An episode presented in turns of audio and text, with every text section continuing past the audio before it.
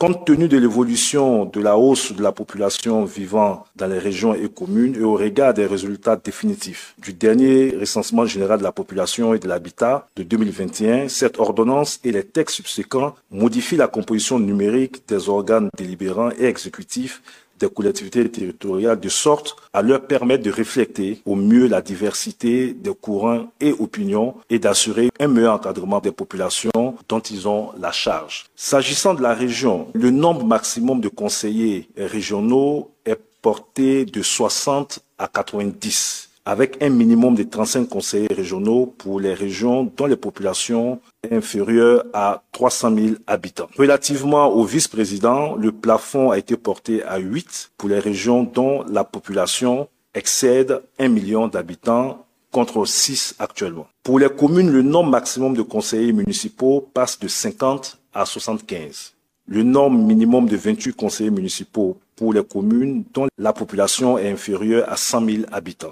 Quant aux agents au maire, leur nombre maximal est passé de 6 à 8 pour les communes de plus de 1 million d'habitants.